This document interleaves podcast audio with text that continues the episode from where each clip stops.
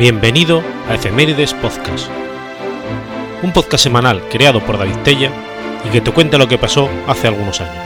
Episodio 237, semana del 29 de junio al 5 de julio.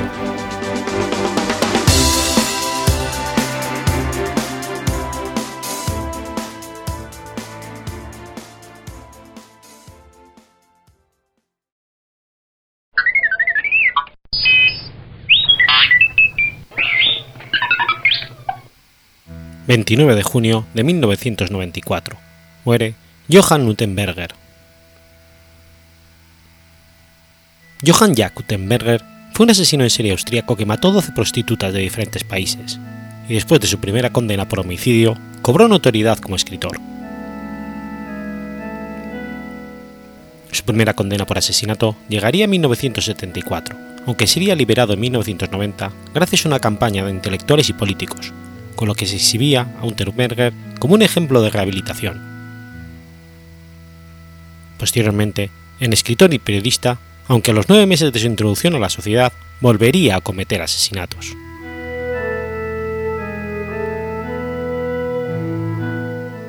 Hijo de madre soltera de Viena y un soldado norteamericano, Unterberger creció en la más extrema pobreza junto a su abuelo, que lo describe como un alcohólico compulsivo. El tío de Utenberger, de todas maneras, negó esta información.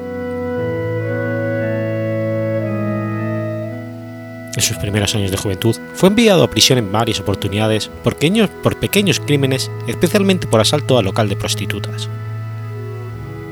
En 1974, Utenberger cometería su primer asesinato, acabando con la vida de la alemana de 18 años, Margaret Schaffer, por estrangulación con su propio sujetador.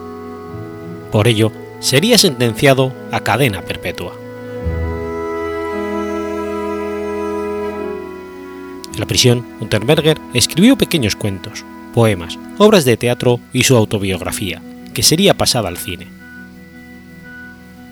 A causa de la popularidad de sus cuentos, artistas e intelectuales de la extrema izquierda austríaca, como la escritoria Elfried Gilliken, realizaron peticiones de perdón para Unterberger Así fue como el 23 de mayo de 1990, después de 15 años de prisión, sería finalmente liberado. A partir de aquí, Unterberger sería invitado a muchos programas de televisión como símbolo de rehabilitación de los reos. Pero las fechorías continuaron una vez que el asesino estuvo libre. De hecho, la policía encontró indicios de seis asesinatos de Unterberger un año después de su liberación En el aspecto profesional, en 1991, Unterberger fue contratado por una revista austriaca para escribir sobre un crimen sucedido en Los Ángeles y describir las diferencias entre la prostitución de Estados Unidos y de Europa. Unterberger conoció a un policía local de la ciudad norteamericana y lo acompañó durante las patrullas en el Distrito Rojo. Durante esta estancia en Los Ángeles, Unterberger mató tres prostitutas, Shannon Ashley, Irene Rodríguez y Sherry Ann Long salvajemente violadas y estranguladas por sus propios sujetadores. En Austria, Utenberger fue señalado como posible sospechoso de los crímenes. Sin otros posibles culpables, la policía puso en vigilancia. Después de seguirlo por Europa, Canadá, finalmente fue arrestado por, por el FBI en Miami el 27 de febrero de 1992. Aun como fugitivo, llamó a una televisión austriaca para convencerlo sobre su inocencia. Una vez en Austria, Utenberger fue acusado de 12 homicidios, uno de ellos ocurrido en Praga. El jurado lo condenó por las muertes. El 29 de junio de 1994, Utenberger fue sentenciado a cadena perpetua sin posibilidad de redención. Esa misma noche, se suicidaría colgándose en su celda con una soga hecha con los cordones de sus zapatos y su cinturón. Una forma muy parecida a lo que utilizaba para matar a sus víctimas.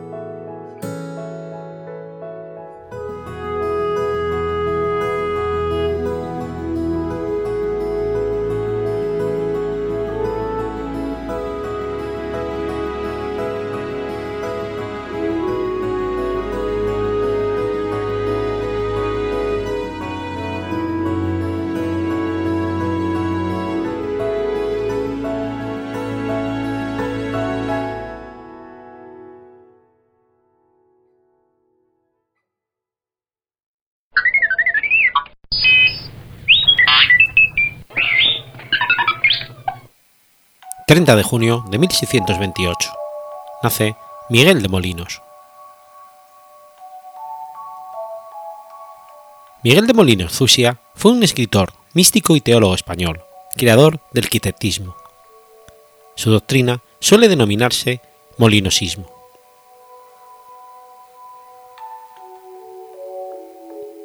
Hijo de Pedro Molinos y de Ana María Zusia, Miguel de Molinos nació en la calle mayor de la localidad turolense de Muniesa en 1628. De los 18 años a los 34 se estableció en Valencia, donde estudiaría en el Colegio de San Pablo de los Jesuitas. Allí se doctoró en teología y se ordenó sacerdote. Fue beneficiado de la iglesia de San Andrés de Valencia, beneficio instituido por su compatriota de Muniesa, Bernardo de Murcia, a la muerte de su anterior titular, Juan Cabañero.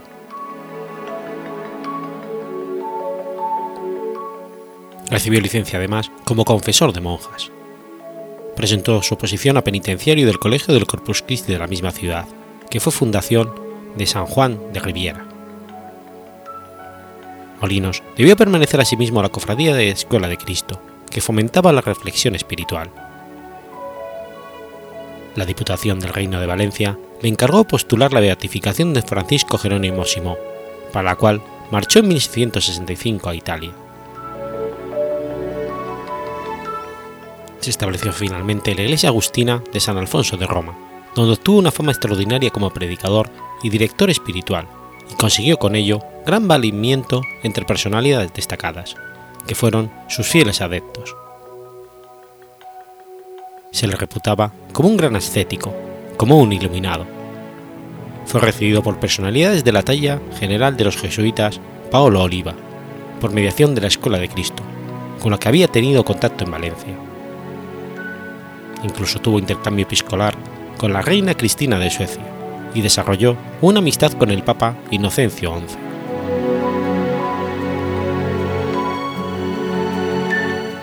Su guía espiritual, con el significativo subtítulo que desembaraza el alma y la conduce por el interior camino para alcanzar la perfecta contemplación y el rico tesoro de la, interior paz, se publicó en italiano.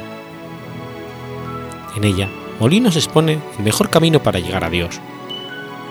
El último objetivo es el amor de Dios, para el cual el alma no ha de hacer nada, ha de estar pura y sin pecado, aligerada de toda preocupación o meditación, quieta. Dios hará lo demás. Esto produce un vacío espiritual, una nada, como el camino más corto para llegar a Dios. Estas doctrinas son curiosamente muy cercanas al budismo y a su búsqueda del nirvana, lo que no escapó a Pierre Baillet en su Diccionario Histórico y Crítico, donde realiza una descalificación del pensamiento oriental sobre la base del homologarlo al quitismo.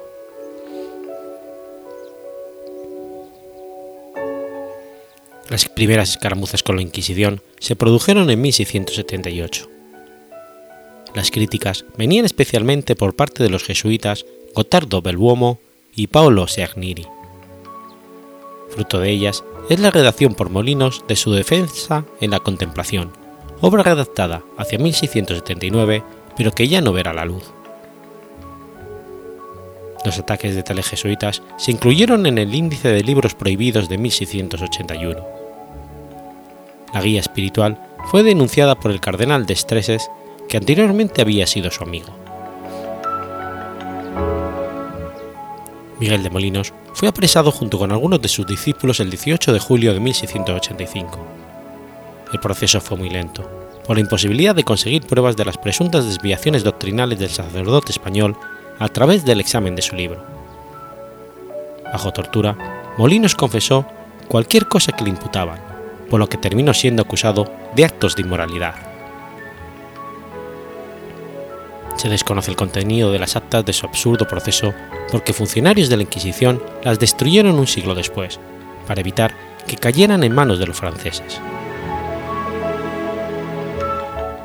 Algunas de las confesiones que extrajeron los inquisidores, bajo tortura, podrían estar enumeradas en un escrito del obispo de Teano, Giuseppe Maria Ghiberti, que en 1687 escribió no observaba el ayuno ni viernes ni sábado, ni día de vigilia ni de cuaresma, sino que siempre comía carne, y el pez era sólo para aguzarse el apetito, juntamente con la carne. Haber tenido durante 18 años continuos comercios con una mujer, que para conseguir la libido se hacía servir en la mesa y desnudarse a más mujeres desnudas, y otras veces estar presente para ver mujeres y hombres desnudos entrelazarse juntos y relacionarse, de haber sido más veces sodomizado. El 13 de septiembre de ese año, Molinos adjuró de sus errores en la iglesia de Santa María sopra Minerva. Fue condenado por inmoralidad y heterodoxia, a estar permanentemente vestido con un hábito penitencial, a recitar diariamente un credo y un tercio del rosario, a confesarse cuatro veces al año y a reclusión perpetua. Su amigo, el Papa Inocencio XI, ratificó la sentencia el 20 de noviembre de 1687, con la bula Coelestis Pastor. Nueve años después, Molinos fue trasladado de la mazmorra a un monasterio en Roma, donde murió el 28 de diciembre de 1696. Molinos siempre añoró volver a su pueblo natal muniese, sin poder llegar a cumplirlo.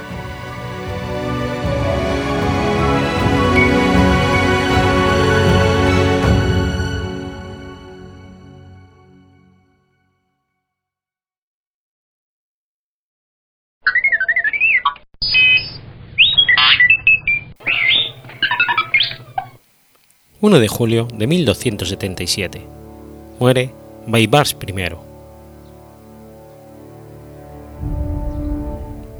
Baibars I fue un sultán mameluco de Egipto y Siria. Nació en 1223. De origen Kipchak, fue hecho esclavo en Crimea, donde se había refugiado en la década de 1240. Su tribu, la de los Kipchak Barali, se había refugiado en 1242 en la península, escapando de la presión de los mongoles. En vez de recibir amparo, la tribu fue atacada de algunos de los niños capturados para ser vendidos como esclavos. Tal fue el caso de Baibars. Con unos 14 años, se lo vendió en Alepo. Su primer amo fue el señor Ayubí de Ama, que se deshizo de él, bien por su inquietante mirada debido a su defecto ocular, bien por su voz grave y ronca, que le resultaba desagradable. Más tarde lo adquirió Ala al-Din Aidakin al-Pundukar, a bajo precio por la catarata que tenía en un ojo, que lo devaluaba como esclavo. Con la caída en desgracia y aprisionamiento de su señor, esa misma década, pasó, junto con el resto de los esclavos, a posesión del sultán al-Salid Ayub, ingresó entonces en el grupo de los mamelucos bairíes. Había mostrado desde joven gran inteligencia y su victoria sobre los francos en 1244 aumentó su prestigio. Se le consideraba el mejor de los mamelucos del sultán. Tras la muerte de al-Salid, Maybars desempeñó un papel destacado en el asesinato de su hijo y sucesor, Turan Sarah,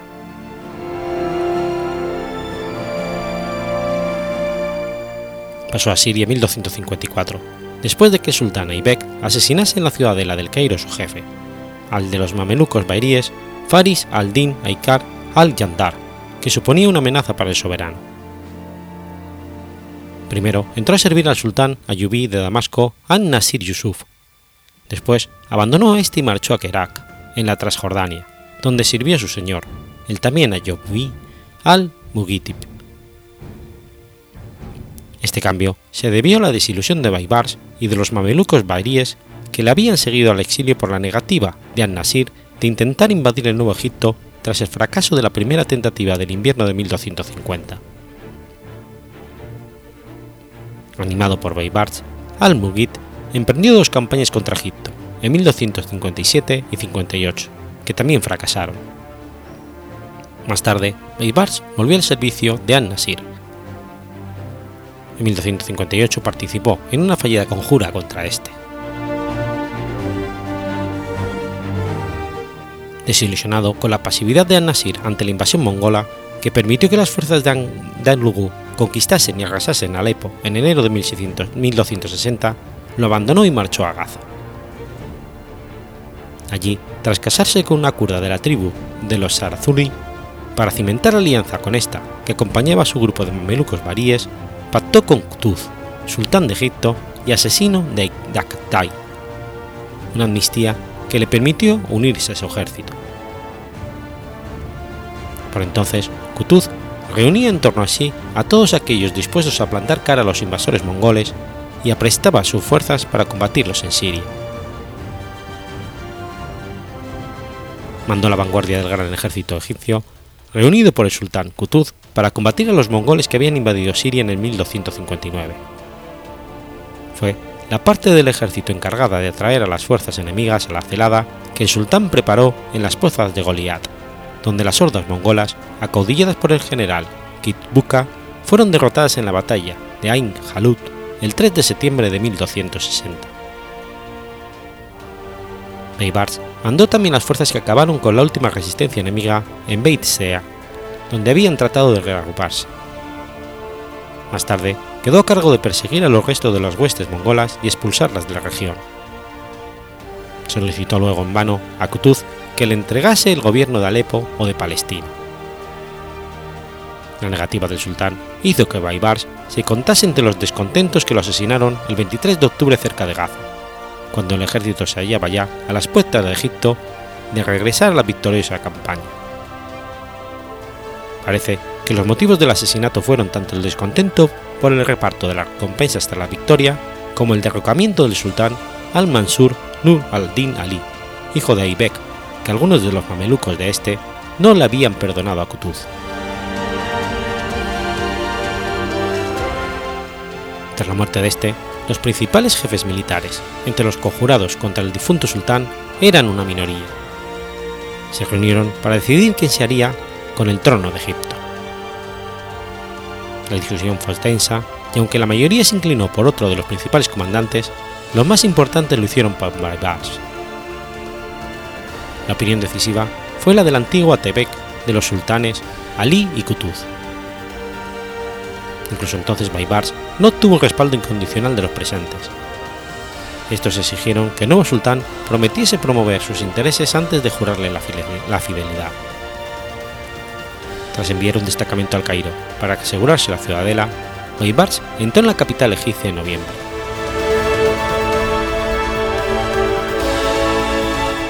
La primera tarea de Baibars en Egipto fue repartir los principales cargos administrativos y militares para ganarse el favor de los personajes más poderosos del sultanato. Mantuvo al provecto Atabeg de sus predecesores, Faiz al-Din Akhtar al-Mustarid, Mameluco Salahi, en su puesto, aunque durante el reinado actuó menos como jefe del ejército que como mediador e intercesor ante el sultán. Otro destacado Salehi, Yamal al-Din Aks al-Najibi, recibió el cargo de Ustadar, jefe de la Casa Real del Sultán, encargado principalmente de la recaudación de ciertos impuestos y de su gestión. Il al-Din Aibak al-Lafran, también salí, mantuvo el cargo de jefe de la Guardia Pretoriana del Sultán, pero en la práctica responsable de las obras públicas e ingeniería, tanto civiles como militares.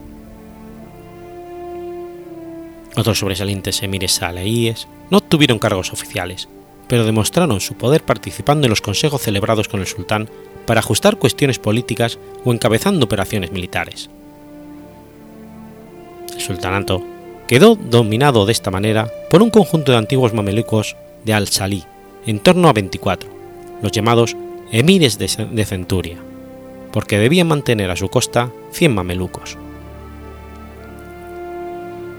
Algunos de los cargos más, más distinguidos, sin embargo, quedaron en manos de mamelucos del propio Baibars, como el Naib y Dawakadar. Poco después, con paciencia y astucia, Baibars fue sustituyendo a los poderosos salaíes por sus propios seguidores zairíes.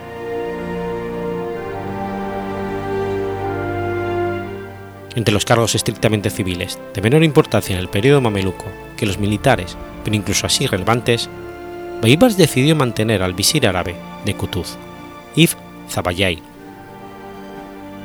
A diferencia de los anteriores periodos Fatimi y Ayubi, los visires del mameluco tuvieron menos poder. de supervisar casi toda la administración pública, pasaron a quedar limitados paulatinamente a asuntos fiscales, en los que abundaban los funcionarios coptos. El otro cargo principal de entre los civiles, el de escriba mayor, quedó en manos de una erudita familia musulmana, la de los Banu Abd al-Zahir. El nuevo sultán tuvo asimismo que mantener a numerosos cargos nombrados por Qutuz, dada la falta de simpatías de la población cairota, que los recordaba como uno de los cabecillas de los mamelucos baríes, que habían aterrorizado la ciudad a comienzo de la década de 1250. A diferencia de Qutuz, soberano que gozó el favor del pueblo, Baibars tardó varios meses en atreverse a desfilar por la ciudad, a pesar de haber abolido algunos de los impuestos extraordinarios implantados por Qutuz para sufragar la campaña contra los mongoles. Entre las diversas medidas para legitimar su título, Baibars reconstruyó el califato y se presentó como el heredero natural de Al-Salih. Los emires juraban su cargo ante la tumba del sultán Yao Ayubi. Otro aspecto crucial en la legitimación de Baibars fue el mantenimiento de la yihad contra los distintos grupos no musulmanes cuyos territorios lindaban con los del sultanato.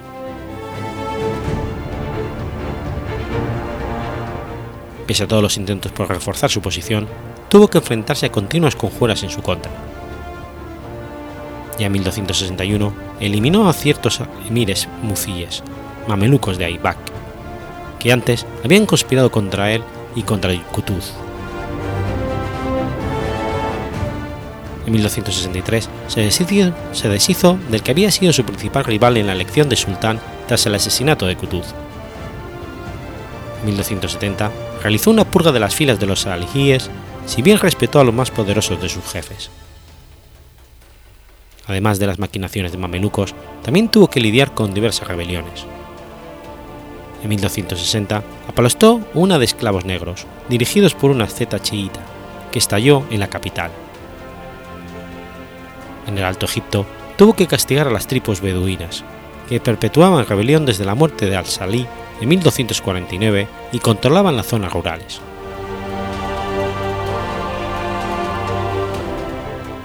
Para obtener la legitimación del califa y dado que el último había muerto en la conquista mongola de Bagdad, Birbaz otorgó el cargo a un refugiado que durante el reinado de Qutuz había llegado desde Irak con los beduinos, se había presentado en Damasco y había afirmado ser tío del difunto califa Abbasí. En el 61, Birbaz organizó una serie de complicadas ceremonias para nombrarlo califa y hacer que después éste lo invistiese con el título de sultán. Como persistieron las dudas sobre el origen del califa al-Mustarid II y este se mostró demasiado independiente de los deseos del sultán, este lo envió al frente de una débil expedición a recobrar Bagdad. Un ejército mongol lo aplastó en noviembre o diciembre de 1261. Muerto el califa y la mayor parte de sus tropas, Baibars presentó un nuevo candidato, al-Hakim I, que aseguró también haber escapado de una matanza en 1258 y asumió el título califal en el 62.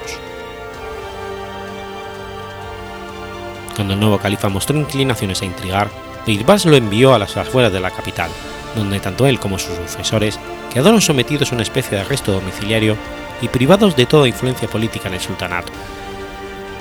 Simplemente se los empleó en ceremonias públicas y como fuente de prestigio para el Estado ante otros territorios suníes.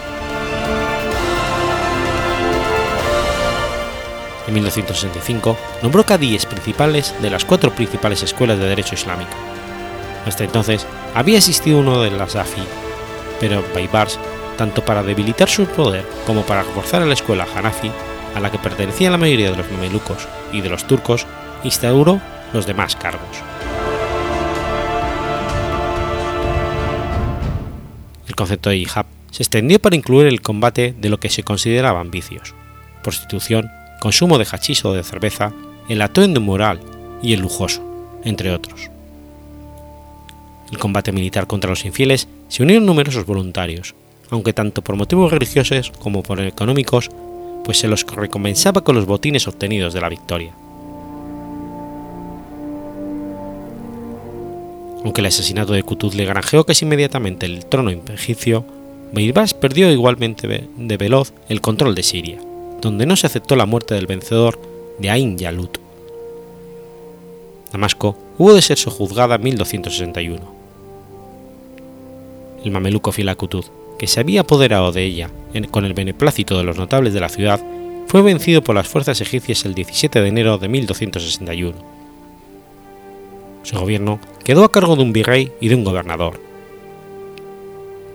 El propósito de este último, que controlaba la ciudadela y la guarnición de la ciudad, era limitar el poder del primero y asegurar que se mantenía fiel al sultán. El mismo sistema se empleó en el resto de Siria y Palestina, donde se fueron creando progresivamente distintos virreinatos, dependientes todos ellos directamente del gobierno del sultán en Egipto.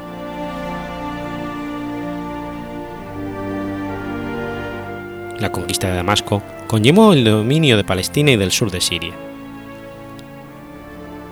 El ayubí al-Mughid, señor de Kerab, mantuvo su resistencia a Baibars hasta que fue apresado a traición en 1263, enviado a prisión y estrangulado cuando después de talar las, cercanías de Acre, Beibar se presentó ante Kerak, el hijo de Al-Mughirib, le entregó la fortaleza, que nunca había sido expugnada.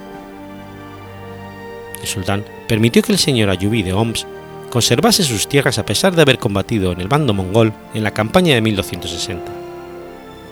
Le recibió cuando aquel falleció en el 62. Ese mismo año, en el otoño, los egipcios conquistaron a Alepo, que gobernaba un mameluco de An-Nasir. Por el contrario, respetó al señor de Ayubí Amá, que había combatido contra él, contra los mongoles en 1260. Esta ciudad solo pasó a manos de los mamelucos en 1341.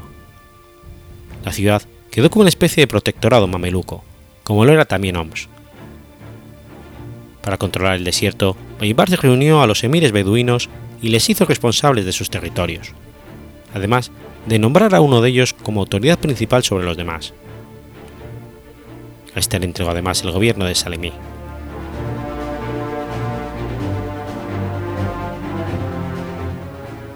Baybars no sostuvo ningún choque destacable con los mongoles tras hacerse sultán. Las fuerzas que vencieron al ejército invasor en la batalla de Homs el 10 de diciembre de 1260 pertenecían al señor de Alepo, y los principales ayubíes de Homs y Hama. A partir de entonces, durante el reinado de Baibars, no tuvo más que escaramuzas fronterizas. El sultán estableció una línea defensiva bastante débil a lo largo del Éufrates, que gozaba de contacto directo con Egipto mediante el correo estatal. Pese a la gravedad de la amenaza mongola que daba lugar a constantes rumores de invasión inminente, el grueso del ejército permaneció siempre en Egipto y no en Siria. Los continuos combates, no obstante, despoblaron el norte de la región, que sufrió tanto las correrías de las bandas turcomanas y mongolas como las medidas defensivas de la población sedentaria. La dependencia militar siria de las fuerzas egipcias frente a la constante amenaza mongola garantizó la unión de la zona al sultanato.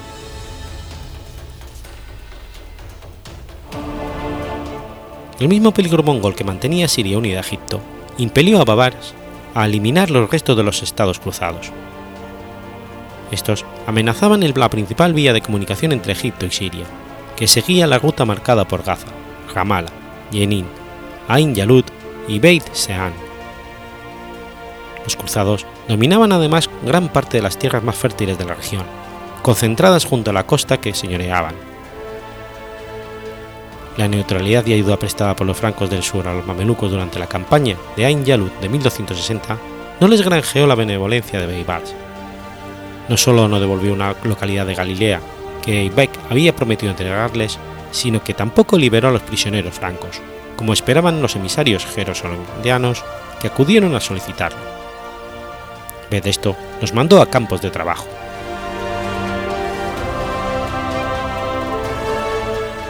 La década de los 60 la actividad militar de Beibars en el Levante fue continua, con campañas casi todos los años, Dada la ignorancia poliorcética de los mamelucos, Baibars allanó estas conquistas mediante el cerco económico a sus objetivos militares, para debilitarlos antes de asaltarlos. La destrucción de cultivos y de pastos minaba la posición del enemigo, al que obligó en numerosos pactos a realizar concesiones territoriales y económicas. Baibars falleció en Damasco el 20 de junio de 1277, cuando preparaba nuevas incursiones en Anatolia. Como cayó enfermo poco después de consumir kumis durante un partido de polo, se rumoreó que había sido envenenado. Para asegurar la sucesión, su cadáver fue trasladado en litera al Cairo y solo se anunció que el sultán se hallaba enfermo, no que había fallecido. Solamente cuando el ejército había vuelto a tomar posesión de la ciudadela de la capital, se proclamó su muerte. Le sucedió en el trono del sultanato su hijo y heredero, Al-Said Barakah.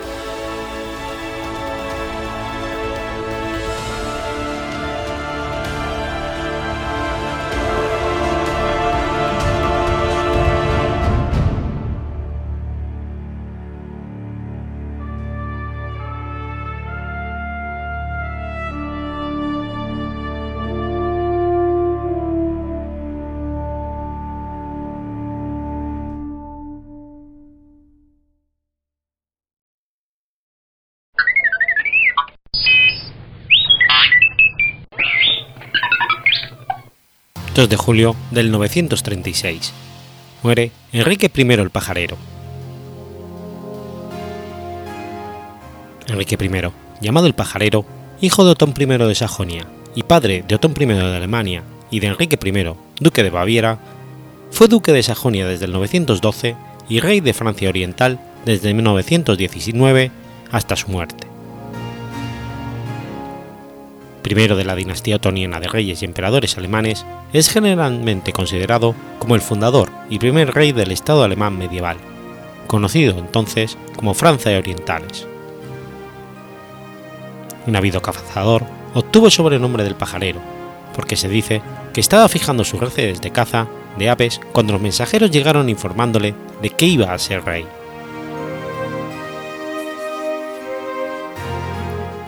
En sus 24 años de reinado, Enrique abordó con éxito algunos de los problemas más acuciantes que sufría el reino, tales como la consolidación de la institución frente a los grandes y la ampliación de zonas de influencia, con la anexión de Lorena y la intervención en Bohemia. Además, llevó a cabo una importante labor de impulsión de la colonización, movimiento conocido como Drang nach Osten, que afectó al norte y este del país y permitió consolidar estas zonas de población frente a la incursión de húngaros, eslavos y suecos.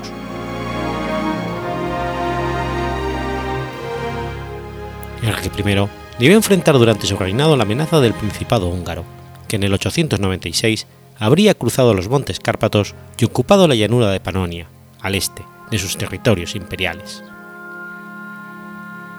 Los húngaros llevaban en esta época un estilo de vida pagana y seminómada que consistía en saquear e incendiar aldeas, considerándose a sí mismo descendientes de Atila el Uno. Ante esto, Enrique I tuvo que hacer frente a las gracias de las huestes húngaras que sucedieron en el 911, cuando había invadido y saqueado Burgundia. Posteriormente, en el 915, los húngaros sitiaron fallidamente la ciudad germánica de Fulda e incendiaron Bremen tras saquearla. El mismo año de su coronación, en 919, Enrique I y su ejército fueron derrotados por los húngaros en la batalla de Puchen y le hicieron pagar un tributo durante los siguientes diez años. Así, continuó hasta el 932, cuando el rey se negaría a pagarlo y un año más tarde las tropas germánicas vencieron por primera vez a los magaríes en la batalla de Merseburgo. Más tarde, su hijo Tom I les infligió una derrota mayor a los húngaros en el 955 en la batalla de Lechfeld y en el 973 en Quedlinburg. Después de la última, se negoció la paz con el príncipe Ceda de Hungría y comenzó el proceso de cristianización y occidentalización de los húngaros, que llegaría a su realización máxima con San Esteban de Hungría en el año 1000. Durante su reinado se produjo un gran avance de la evangelización del reino de Bohemia y en el fortalecimiento de las estructuras eclesiásticas, retomando la política carolingia de apoyo a las comunidades monásticas y valiéndose de numerosos hombres de la Iglesia en la administración del Estado. La fortificación de los castillos del sur de Germania y la reorganización de la caballería pesada culminaban su obra política, salvada gracias a su existencia en nombrar sucesor como rey de Germania a su hijo Otón I el Grande, para evitar la división del reino después de su muerte. Enrique murió de un ataque cerebral el 2 de julio del 936, en su palacio en Meleven, uno de los lugares favoritos. Para entonces, todas las tribus germanas estaban unidas en un solo reino. Enrique I es considerado, por lo tanto, el primer rey alemán y el fundador del Sacro Imperio Romano Germánico. Enrique se casó dos veces. La primera mujer le dio un hijo, Takmar. De segundo matrimonio, tuvo un hijo, Otón, que le sucedió como emperador. Su segundo hijo Enrique se convirtió en duque de Baviera, y su tercer hijo Bruno fue duque de Lutaria y arzobispo de Colonia. El hijo del primer matrimonio, Takmar, se rebeló contra su medio hermano Otón y murió en la batalla de Eresburg en el año 936. Respecto a sus hijas, Geberga de Sajonia, después de la muerte de su primer marido, el duque Gilberto de Lotaragia, se casó con el rey Luis IV de Francia y fue madre del rey Lotario de Francia. Su hija más joven, Edwige de Sajonia, esposó a Hugo el Grande, duque de Francia y conde de París, y fue la madre de Hugo Capeto, el fundador de la dinastía de los Capeto.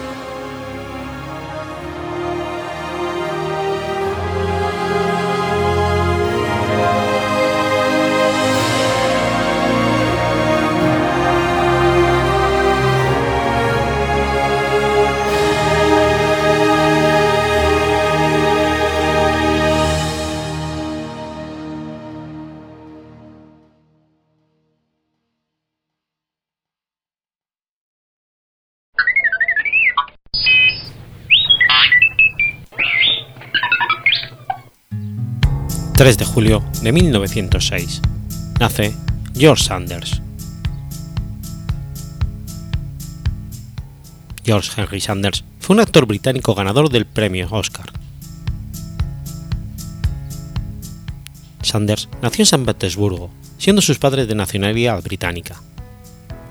En 1917, cuando tenía 11 años, la familia volvió al Reino Unido al iniciarse la Revolución Rusa de 1917 y al igual que su hermano, acudió al Brighton College, en Brighton. Tras su graduación, trabajó en una agencia de publicidad. La secretaria de la compañía, una aspirante actriz llamada Greg Garson, le sugirió dedicarse a la actuación. Su hermano mayor, Tom Conway, también fue actor, y Sanders posteriormente le cedió el papel de Falcon, personaje literario central de una saga de películas. Su debut cinematográfico británico tuvo lugar en 1934 y en el 36 hizo su primer papel en Estados Unidos, en la película Joy of London. Su acento y delicadeza británico, combinados con su aire amable, snob y en cierto modo amenazante, fueron utilizados en el cine americano a lo largo de la siguiente década. Representó papeles secundarios en producciones de prestigio tales como Rebecca, en la cual aguijoneaba a la siniestra Judy Henderson en su persecución a Joan Fontaine. También tuvo papeles protagonistas, aunque en films menores, tales como Alma en la sombra. En estos años también protagonizó series de películas basadas en los personajes de Falcon y Sigmund Temple, el Santo. Asimismo, fue Lord Henry Bottom en la versión filmada de Retrato de Dorian Gray en 1947, coprotagonizó junto a Jen Tersney y Rex Harrison el film El fantasma y la señora Muir.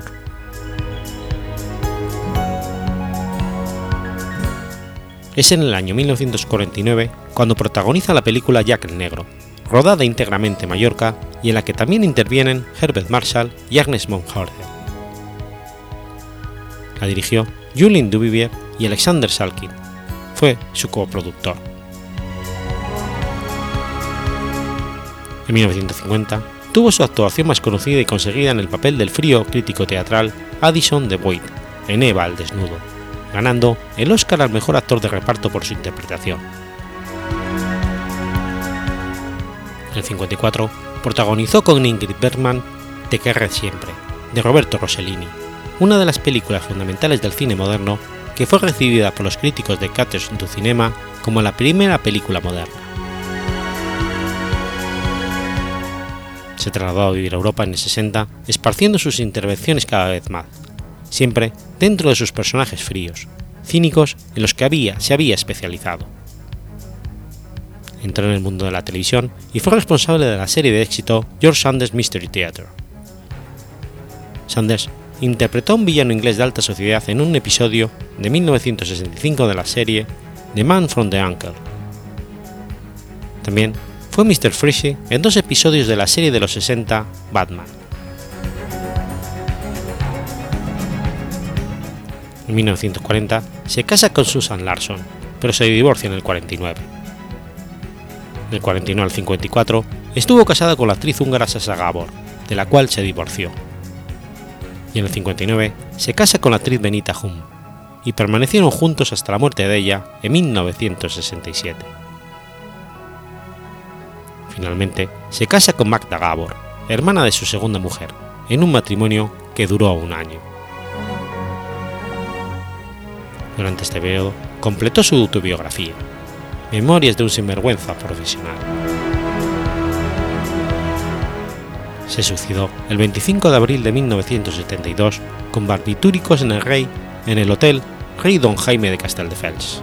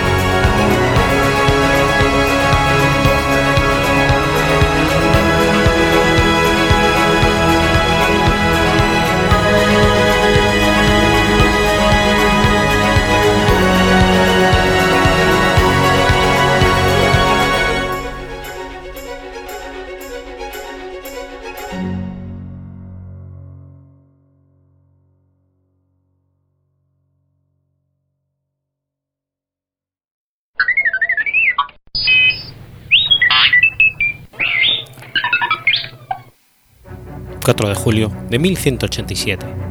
Muere Reinaldo de Chatillon. Reinaldo I de Chatillon o Reinaldo I de Antioquía fue un caballero francés que participó en la Segunda Cruzada y permaneció en Tierra Santa tras el fracaso de la misma. Fue príncipe de Antioquía de 1153 al 60, gracias a su matrimonio con Constanza de Antioquía, heredera del principado. Era un hijo segundo de Enrique, señor de Chantillón, descendiente de una familia de nobleza media de Champagne, de la cual también pertenecía Eude de Chantillón, Papa Urbano II. Sino a la Segunda Cruzada de 1147 para buscar fortuna. Entró al servicio del Constanza de Antioquía, cuyo primer marido había muerto en 1149 y se casó con ella en secreto en el 53, sin consultar al señor feudal de Constanza, el rey Balduino III de Jerusalén. Ni Balduino ni Américo de Limoges, patriarca latino de Antioquía, vieron con buenos ojos el matrimonio de Constanza con un hombre de linaje inferior. Gracias a este matrimonio, Reinaldo se convirtió en príncipe de Antioquía. En 1156, Reinaldo, arguyendo que el emperador bizantino Manuel I, con Menno, no había cumplido su promesa de pagarle cierta cantidad de dinero, decidió, como represalia, atacar la isla de Chipre. El patriarca latino de Antioquía se negó a sufragar los gastos de la expedición. Reinaldo lo hizo torturar y después ordenó que lo desnudasen, se le cubriese las heridas de miel y se le dejase al descubierto. Tras un día de sufrir este tormento, el patriarca aceptó finalmente la excepción de Chipre. Las fuerzas del Reinaldo devastaron la isla, saqueando y violando. Como consecuencia, el emperador Manuel I Comneno emprendió la marcha hacia el Principado de Antioquía. Enfrentado a una fuerza muy superior, Reinaldo optó por humillarse, descalzo y atrajoso, suplicando públicamente el perdón del rey, postrándose ante él. En 1159 se le obligó a pagar tributo al emperador como castigo por su ataque, y se comprometió a aceptar un patriarcado griego de Antioquía. Cuando Manuel visitó Antioquía al año siguiente para encontrarse con Balduino III de Jerusalén, Reinaldo entró en la ciudad conduciendo la brida del caballo de Manuel, expresando así su sumisión al emperador.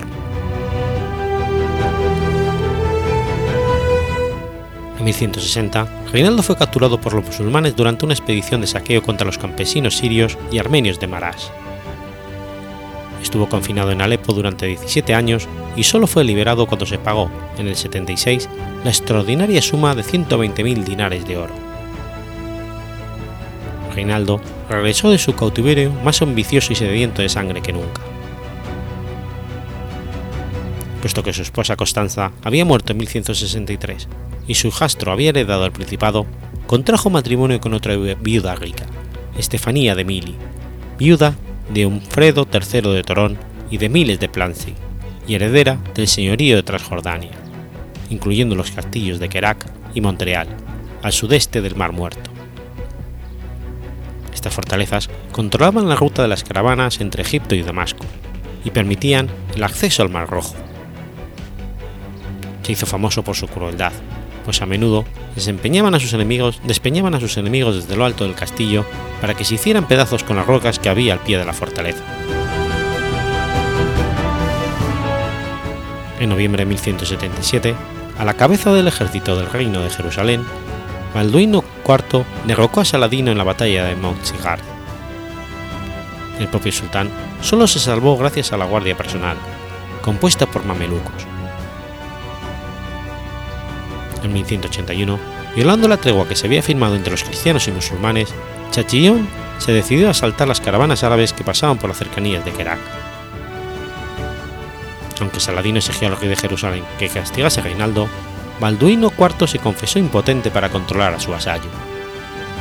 El resultado fue el reinicio de las hostilidades entre cruzados y musulmanes. En 1182, Reinaldo puso en práctica un proyecto que había acariciado desde hacía tiempo, lanzar una escuadra por el Mar Rojo para atacar las caravanas ricas marítimas que iban a la Meca e incluso atacar la misma ciudad santa del Islam. Hacia finales de año se dirigió hacia Ali, en la cabecera del Golfo de Aqaba, llevando galeras que había construido con maderas procedentes de los bosques de Moab y había probado en las aguas del Mar Muerto. Que había estado en poder de los musulmanes desde 1170, fue ocupada por él pero resistió la fortaleza de la isla próxima, la isla de Grey, de los cronistas francos. El reinado se quedó con dos de sus barcos para bloquearlo. El resto de su flota zarpó alegremente con piratas indígenas como pilotos.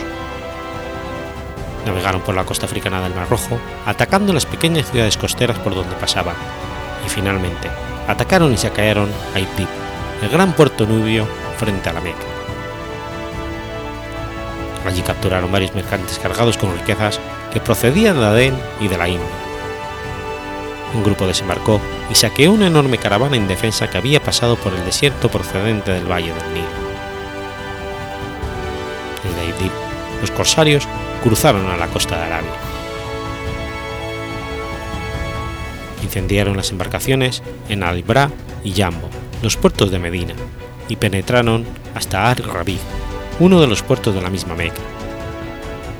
Acto seguido, hundieron un barco de peregrinos que iba a Jada. Todo el mundo musulmán fue presa del horror, incluso los príncipes Alepo y Mosul, que habían solicitado ayuda franca. Estaban avergonzados por, haber, por tener aliados que hacían semejantes ultrajes a la fe. Hermano de Saladino, Malik al-Adil, gobernador de Egipto, tomó medidas. Envió al almirante egipcio Uhsam ed-Din Lulu con una flota tripulada por marineros marroquíes en persecución de los francos. Lulu corrió primero al castillo de Grey y conquistó a Isla, de donde Reinaldo se había retirado y después se enfrentó con la flota corsaria en aguas de Al-Abra, destruyéndola y haciendo prisioneros a casi todos los hombres que había a bordo. Algunos de ellos fueron enviados a la Meca, para ser ceremonialmente ejecutados en el lugar del sacrificio, en Mina, durante la próxima peregrinación. Los prisioneros restantes se los llevaron al Cairo, donde todos fueron decapitados. Saladino juró solemnemente que Reinaldo no sería perdonado nunca del ultraje cometido, y de ser necesario le mataría con sus propias manos. Ese mismo año, en el 1182, el sultán atacó Kerak mientras se estaba celebrando en el castillo el matrimonio del hijastro de Reinaldo, Unfredo IV de Torón, con Isabel de Jerusalén. El sitio fue levantado gracias a la intervención de Raimundo III de Trípoli y Reinaldo pudo volver a estar tranquilo hasta 1186. Dicho año se alió con Sibila y Guido de Lusignan contra Raimundo III de Trípoli y su influencia contribuyó a lograr el reconocimiento de Guido como nuevo rey de Jerusalén en detrimento del conde Raimundo. También ese año, Reinaldo atacó una caravana en la que viajaba la hermana de Saladino, rompiendo así la tregua que se había establecido entre el sultán y los estados cruzados. Aunque Guido le reprendió por su acción, intentando así apaciguar a Saladino, Reinaldo replicó que era señor de sus propias tierras y que él no había firmado la paz con los musulmanes. En 1187, Saladino invadió el reino de Jerusalén y derrotó a los cruzados en la batalla de Jatín. Tanto Reinaldo como el rey Guido fueron hechos prisioneros en la batalla.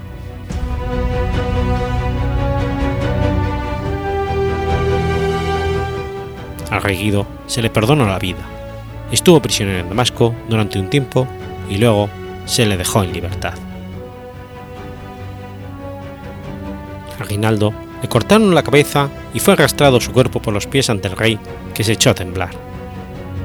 Al verlo tan impresionado el sultán le dijo con tono tranquilizador, Este hombre solo ha muerto por su maldad y su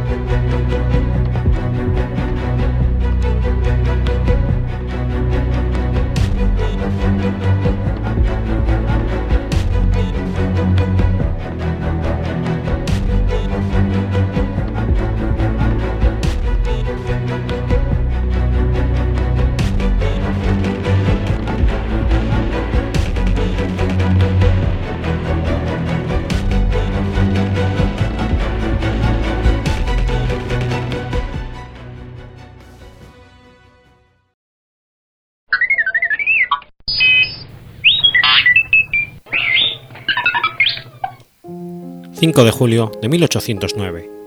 Comienza la batalla de Bagram. La batalla de Bagram enfrentó a los ejércitos franceses de Napoleón contra el austriaco archiduque Carlos en la localidad de Bagram, en el marco de las guerras napoleónicas de la Quinta Coalición. La batalla tuvo lugar seis semanas después de la derrota francesa en la batalla de Aspern-Eislin, una vez que Napoleón hubo asegurado con refuerzos y fortificaciones la isla de Lobau en el Danubio. En esta ocasión, no volvería a cometer el error anterior de lanzarse a cruzar el Danubio con un único puente como enlace entre sus ejércitos y los refuerzos. Se construyó un nuevo puente de pontones para unir Lobau con las islas del norte, en poder del enemigo y con la ventaja del mal tiempo. La vanguardia francesa se desplazó a solo unos kilómetros al este de Aspen y Esling, este movimiento obligó a los austríacos a replegarse a las líneas originales de la batalla principal entre el poblado de Aderkala por el extremo derecho austriaco y el poblado de Markgrafnefte en el sector izquierdo, de acuerdo a los planes previos de la batalla del archiduque Carlos. En cuestión de horas, Bonaparte dominaba una gran área, que aún podría haber sido mayor de no ser por el contraataque del archiduque Carlos y sus granaderos, que obtuvieron el, avance francés. El archiduque tomó entonces la iniciativa y atacó a la mañana siguiente. La débil posición francesa comprendida entre la línea de Acre y la isla de Lubao, es decir, el flanco izquierdo y la retaguardia francesa. La batalla por el pueblo de Acderpa fue particularmente muy desgraciada y sangrienta, fundamentalmente para las tropas sajonas del noveno cuerpo del ejército francés, comandados por el mariscal Bernadotte, ya que al usar uniformes blancos, tal como los oponentes austriacos, fueron confundidos por estos últimos y atacados por los mismos aliados franceses, lo que causó una desbandada masiva de tropas. Un enfurecido Napoleón depuso al mariscal, expulsándole del ejército por esta derrota.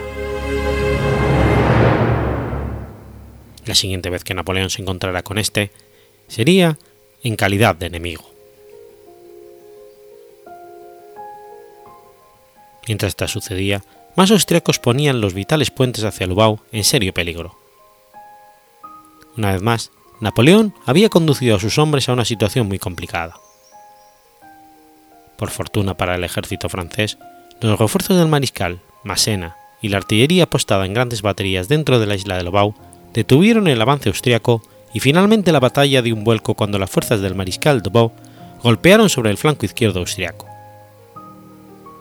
Respecto a esta zona del campo de batalla, el archiduque Carlos esperaba el pronto arribo de las tropas de su hermano menor, el archiduque Juan de Habsburgo-Lorena, quien surgiría desde Presburgo al sudeste del campo de batalla con otros 12.500 hombres más. Sin embargo, estas tropas no llegarían a tiempo para participar en la batalla. El ataque decisivo, liderado por el general MacDonald, se desencadenó entonces contra el centro del ejército austriaco, al sur de Aderklaa, con sus tropas formando un pintoresco gran cuadro, y tras un feroz combate, rompió las extenuadas líneas del archiduque Carlos, dividiendo a su ejército. Lo anterior, sumado a que el mariscal de Bot sobrepasaba sus tropas del flanco izquierdo, y al saber que su hermano no llegaría a participar en la batalla como se había planificado, a las dos, aproximadamente, el archiduque Carlos ordenó la retirada del campo de batalla, sin oposición ni persecución de los agotados franceses. Debido a su acción, McDonald's ganó por ello el único ascenso a mariscal de campo por méritos en combate, a pesar de que lo hizo sobre un mar de cadáveres. Entre muertos y heridos, 50.000 hombres de ambos ejércitos yacían sobre el campo de batalla. Para las 7, el descanso del ejército victorioso en el campo de batalla se vio interrumpido por el avistamiento de nuevas tropas de caballería austríaca por el pueblo de ober localizado al este del campo de batalla. La llegada tardía del contingente del archiduque Juan causó alarma en las agotadas tropas francesas. Sin embargo, solo causó eso, puesto que las tropas austriacas volvieron sobre sus propios pasos al notar que ya no estaban combatiendo. La retirada del ejército del archiduque Carlos. Se realizó de una manera tan organizada y sistemática que impidió conocer su dirección exacta sino hasta dos días después, lo que desencadenó una nueva persecución del ejército francés, conduciendo a un nuevo y sangriento enfrentamiento entre ambos ejércitos en Zanaim, los días 10 y 11 de julio de 1809, lugar en el cual los representantes de ambos bandos acordaron un armisticio, para después firmar la paz definitiva en el Tratado de Schönbrunn en virtud del cual Austria entregaba varios territorios y firmaba una alianza con Francia. Un año después, se celebró el matrimonio entre la hija del emperador austriaco, María Luisa, y Napoleón I. Existe gran discusión sobre las bajas del ejército francés. Parece razonable la cifra de 27.500 muertos y heridos y unos 10.000 prisioneros y desaparecidos. Entre las bajas francesas hay que incluir 40 generales. Asimismo, perdieron 12 águilas y 21 cañones. Los austriacos, por su parte, se estima que sufrieron 23.750 muertos y heridos y 7.000 prisioneros, y cerca de 10.000 desaparecidos, muchos de los cuales llegaron más tarde a sus regimientos. Asimismo perdieron 10 estandartes y 20 cañones.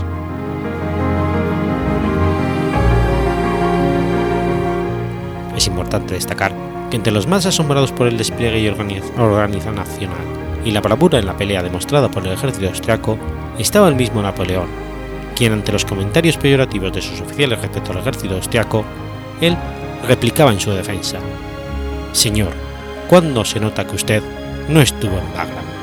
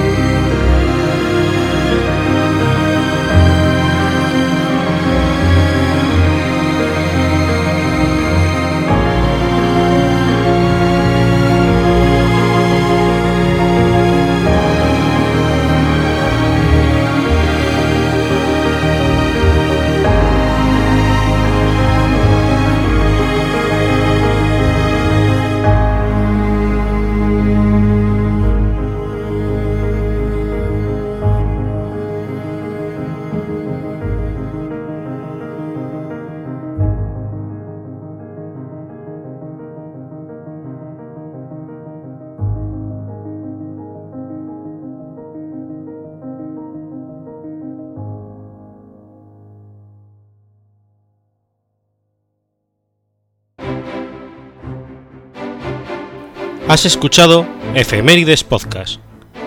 Si quieres ponerte en contacto conmigo, puedes hacerlo por Twitter a la cuenta arroba efemeridespod o mi cuenta personal, arroba telladavid, o por correo electrónico a la dirección efemeridespod.gmail.com. También puedes visitar la página web efemeridespodcast.es. Y recuerda que puedes suscribirte por iTunes y por iBox, y tienes un episodio nuevo cada lunes.